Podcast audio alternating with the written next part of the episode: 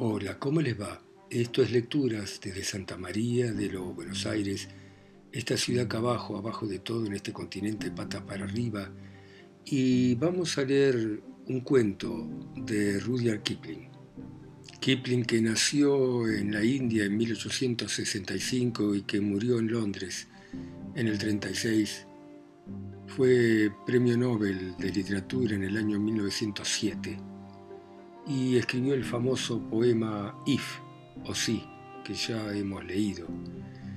Eh, y fue autor de cuentos, novelas, poesía, escribió el famoso libro de la selva en 1824 o El hombre que pudo ser rey en 1888 y también es famoso por su poema Gungadin. Eh, fue llevado al cine, ¿sí? el libro de la selva es una conocida película de Disney. Rechazó el Premio Nacional de Poesía en 1825, rechazó la Orden de Mérito del Reino Unido y hasta rechazó el título de caballero de la Orden del Imperio Británico. De Kipling les voy a leer La ciudad de la noche más temible. El calor húmedo y denso que caía como un manto sobre la tierra desde un primer momento frustraba toda esperanza de dormir. Contribuían al calor las cigarras y los chacales que aullaban y ayudaban a las cigarras. Estar tranquilo era imposible en la casa oscura, vacía, llena de ecos, a contemplar el punca mientras el aire se batía. De esta manera planté mi bastón en el centro del jardín a las once de la noche y esperé a ver hacia dónde caía. Y directamente señaló la ruta, iluminada por la luna, la ruta que conduce a la ciudad de la noche más temible. El ruido que hizo al caer espantó una liebre. El animal salió de su cueva y corrió a través de un cementerio musulmán abandonado, donde montones de calaveras sin mandíbula y cúbitos y radios rotos expuestos sin piedad por la lluvia de julio brillaban como perlas sobre el suelo, donde la lluvia había abierto sus canales. El aire caliente y la tierra agobiada por el calor habían hecho subir a los muertos a la superficie en busca de un poco de aire fresco. La liebre saltaba, husmeó con curiosidad un fragmento de un tubo de lámpara roto y desapareció en la sombra de un grupo de árboles. La cabaña del vendedor de alfombras, al cobijo del templo hindú, estaba llena de hombres que dormían, que yacían allí como cadáveres en sus sudarios. Resplandecía el ojo fijo de la luna, el ojo fijo caliente encima de ellos, la oscuridad al menos da una falsa impresión de frescura. Era difícil no creer que la luz que venía de arriba fuera cálida,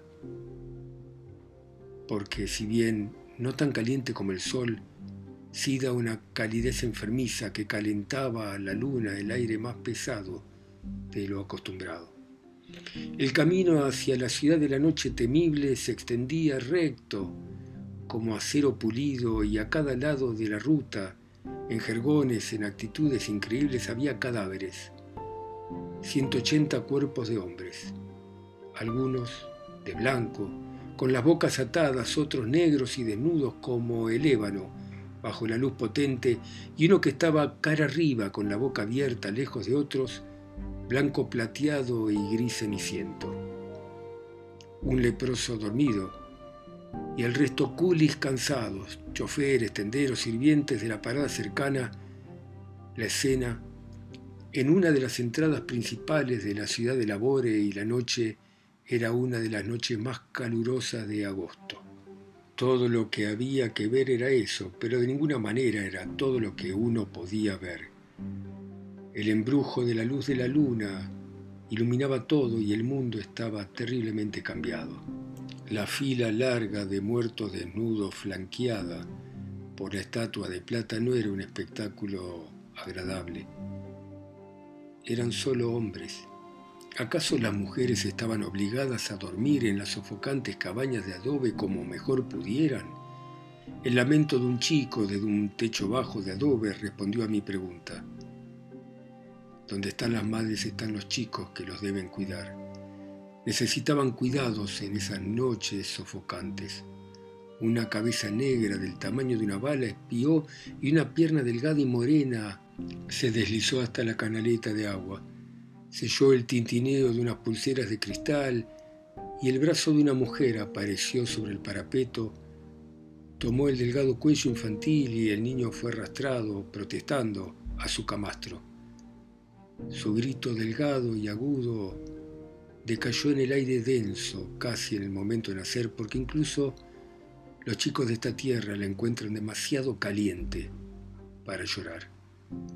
Más cadáveres, más trechos de ruta blanca iluminada por la luna, camellos dormidos a un lado del camino, chacales que corren, ponis que tiran de carros dormidos, con el arnés todavía y carretas con incrustaciones de lata haciendo guiños a la luz brillante de la luna, y más cadáveres.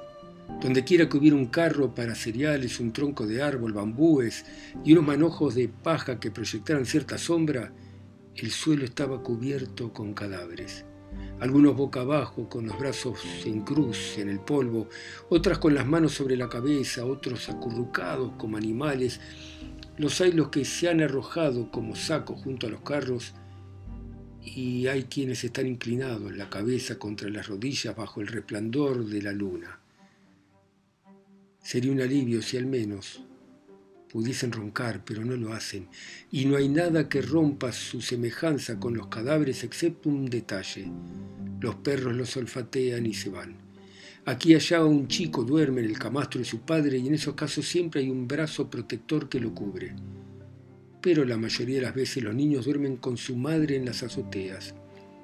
Hay que desconfiar de los parias de piel amarilla y dientes blancos cuando tienen al alcance cuerpos oscuros una sofocante ráfaga de aire caliente que sale de la boca de la puerta de Delhi acaba con mi decisión de entrar en la ciudad de la noche más temible a estas horas. Es una combinación de todos los sabores horribles, animales y vegetales, que la amurallada ciudad puede crear en un día con su correspondiente noche. La temperatura entre las arboledas inmóviles de bananos y naranjos en el exterior de las murallas parece fresca en comparación con esta. Que Dios ayude a todas las personas enfermas y a los chicos que se encuentran dentro de la ciudad esta noche. Los muros altos de las casas siguen irradiando salvajemente el calor y desde los callejones oscuros salen olores podridos que bien podrían envenenar a búfalos. Pero los búfalos no les prestan atención. Una manada va por la calle mayor desierta y cada tanto se detienen y acercan sus poderosos hocicos a las cerradas persianas de la tienda de vendedores de granos para resoplar como orcas. Y luego el silencio. Un silencio lleno de ruidos de la noche de la gran ciudad. Un instrumento de cuerda de alguna clase, pero que apenas se oye. Muy por encima de mi cabeza se abre una ventana y el chasquido de la madera reverbera como un eco en la calle vacía. Hay nuca funcionando en uno de los tejados y los hombres hablan suave mientras fluye el agua en la pipa. Más allá los sonidos de la conversación son más nítidos. Una luz aparece entre las persianas corredizas de un comercio. Dentro, un comerciante con barba y ojos cansados hace el balance de sus libros de cuentas entre telas de algodón que lo rodean. Con él hay tres figuras cubiertas de blanco que de cuando en cuando hacen algún comentario. El hombre hace una anotación y luego un comentario. Después se pasa la mano por la frente sudorosa. El calor en la calle es de temer y dentro de los negocios es insoportable, pero el trabajo continúa de manera regular, anotación, gruñido, gesto en la mano, sudor, sacudiéndose uno a otro con la precisión de un mecanismo de reloj. Un oficial de policía, completamente dormido y sin turbante, estaba echado a través en el acceso a la mezquita de Wazir Khan. La luz de la luna cae verticalmente sobre la frente y los ojos del dormido, pero él no se mueve. Es medianoche y el calor aumenta. La plaza que se abre delante de la mezquita está llena de cadáveres y hay que andar con cuidado para no pisarlos. La luz de la luna pinta franjas sobre la fachada de la mezquita decorada con esmaltes muy coloridos en fajas diagonales y cada una de las palomas que sueña en los nichos y esquinas proyecta la sombra. Fantasmas con sudario se levantan cansados de sus camastros y se mudan a profundidades oscuras del edificio. ¿Se puede subir a lo alto de los minaretes para mirar desde allí la ciudad? El intento merece la pena en todo sentido y con toda probabilidad la puerta de acceso a la escalera no va a estar cerrada. No le está, pero hay un portero profundamente dormido cruzado en el umbral con la cara hacia la luna. Una rata corre del turbante al oír los pasos que se acercan. El hombre se queja, abre los ojos, se da vuelta y se vuelve a dormir. Todo el calor de diez años de feroces veranos indios está almacenado en las paredes de la escalera de caracol negras como el alquitrán. A mitad del camino hay algo caliente, vivo, cubierto de plumas, y ronca. Se ve obligado a alejarse, escalón a escalón, a medida que escucha el sonido de mi avance y vuela hacia arriba, donde revela ser un airado milano de ojos amarillos. Hay docenas de milanos, dormidos acá y en otros minaretes y también en las cúpulas abajo. A esta altura se siente la sombra de una brisa fresca o menos calurosa y refrescado en ella, vuelvo a mirar la ciudad de la noche más temible. Toré hubiera podido dibujarla, Solá la hubiese podido describir. El espectáculo de miles de durmientes bajo la sombra y la luz de la luna las azoteas están repletas de mujeres, niños y hombres y el aire lleno de ruidos que no se diferencian. Están inquietos en la ciudad de la noche temible y no me extraña. Lo milagroso es que puedan siquiera respirar. Si uno mira con atención a la gente verá que están inquietos como una muchedumbre de día, pero en realidad es un tumulto contenido. Por todas partes se ve a la luz a los durmientes que no paran de moverse que remueven sus camastros, los vuelven a arreglar. En los patios como pozo de las casas se observa el mismo movimiento.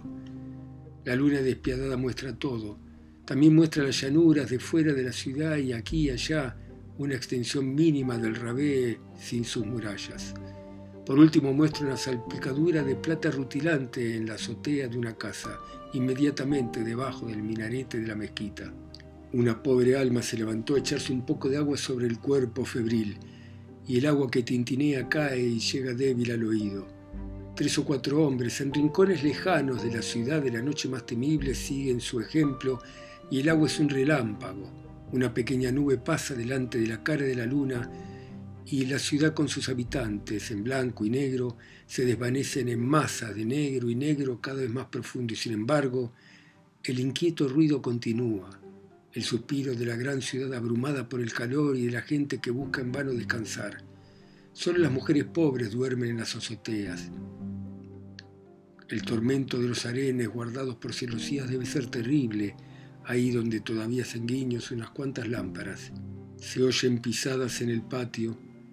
Es el fiel ministro, el muecín, que debía haber estado hace una hora para decirle a los fieles que la oración es mejor que el sueño el sueño que no quiere llegar a la ciudad. El muecín busca por un momento en la puerta de uno de los minaretes y desaparece, y un rugido como de bueyes dice que alcanzó la parte más alta del minarete. Ha la llamada hasta en las márgenes retiradas del mismo rabé. Incluso es estremecedor el ruido al otro lado del patio. La nube se muestra lo muestra perfilado en negro contra el cielo, la mano sobre los oídos y el tórax dilatado por el trabajo de sus pulmones. Alaco Akbar, y a continuación una pausa, y otro muecín desde algún lugar en dirección al templo dorado contesta la llamada Alaco Akbar, y una otra vez cuatro en total, y hay una docena de hombres que se levantaron de sus camastros. Soy testigo de que no hay más Dios que Alá. Qué grito espléndido. El credo que se proclama saca a los hombres de sus camas a centenares en plena medianoche. Una vez más, la misma frase que tiembla con la vehemencia de la propia voz Y entonces lejos y cerca el aire de la noche resuena con Mahoma es el profeta de Dios. Y es como si lanzara su desafío al horizonte lejano donde el relámpago juega y salta semejante a una espada desenvainada. Cada uno de los muecines de la ciudad están gritando y algunos hombres en las azoteas se empiezan a arrodillar. Una pausa precede al último grito, la ira, ira, y el silencio se cierra como el martinete cae sobre el algodón. El muecín baja la escalera gruñendo, atraviesa el arco de entrada y se va. Entonces el silencio sofocante cae sobre la ciudad de la noche más temible. Los milanos del minarete duermen roncando como a fuerza. El aire caliente llega como olas en remolinos de perez y la luna se desliza hacia el horizonte. Sentado con los codos sobre el parapeto de la torre uno puede asombrarse observando esa colmena torturada hasta el amanecer ¿Cómo viven ahí abajo? ¿Qué es lo que piensan? ¿Cuándo se van a despertar? Tintineos de regaderas que se vacían, camastros que se entrechocan, que entran y salen de las sombras, música de instrumentos de cuerda dulcificada en algún lamento quejumbroso y el gruñido sordo de un trueno lejano. En el patio de la mezquita, el portero, echado a través en el umbral del minarete cuando llegué, se lleva las manos a la cabeza sobresaltado, dice algo y se vuelve a dormir. Acunado por los ronquidos de los milanos que roncan como humanos, yo también caigo en una especie de somnolencia, consciente de que ya dieron las tres y que hay un ligero, muy ligero frescor en el ambiente. La ciudad está tranquila, excepto por el canto de amor de algún perro vagabundo, nada, salvo un hondo sueño de muerte. Después Pasan varias semanas de oscuridad porque la luna desapareció. Los perros están quietos y yo espero la primera luz del amanecer para iniciar mi camino de regreso a casa. De nuevo el ruido de pisadas sordas. La oración de la mañana va a empezar y mi guardia nocturna terminó Alaco Akbar, Alaco Akbar. El este se pone gris y luego azafrán. El viento del amanecer llega como si el muacín mismo lo hubiese llamado y como un solo hombre la ciudad de la noche más temible se levanta y vuelve su rostro hacia el día que amanece. Con el regreso a la vida regresa el ruido. Primero es un susurro, luego un murmullo, porque es preciso recordar que la ciudad está en las azoteas. Mis párpados se caen bajo el peso de un sueño propuesto y yo me escapo del minarete a través del patio hacia la plaza donde los que duermen se han levantado, apartan sus jergones y discuten con el jucá de la mañana. El fresco momentáneo del aire desapareció y hace tanto calor como al comienzo. ¿Tendría el sahib la amabilidad de abrirnos paso? ¿Qué ocurre? Aparece algo que los hombres llevan a hombros a media luz y me aparto. El cadáver de una mujer en su camino a la pira funeraria y alguien que mira dice, murió a medianoche por el calor. Después de todo, así como de la noche, la ciudad era la de la muerte. Bueno, terminó este estremecedor relato de Rudyard Kipling. Gracias por escucharme ustedes en sus países, ciudades, continentes o islas. A mí que estoy acá lejos, en Santa María de los Buenos Aires. Chao, mañana seguimos.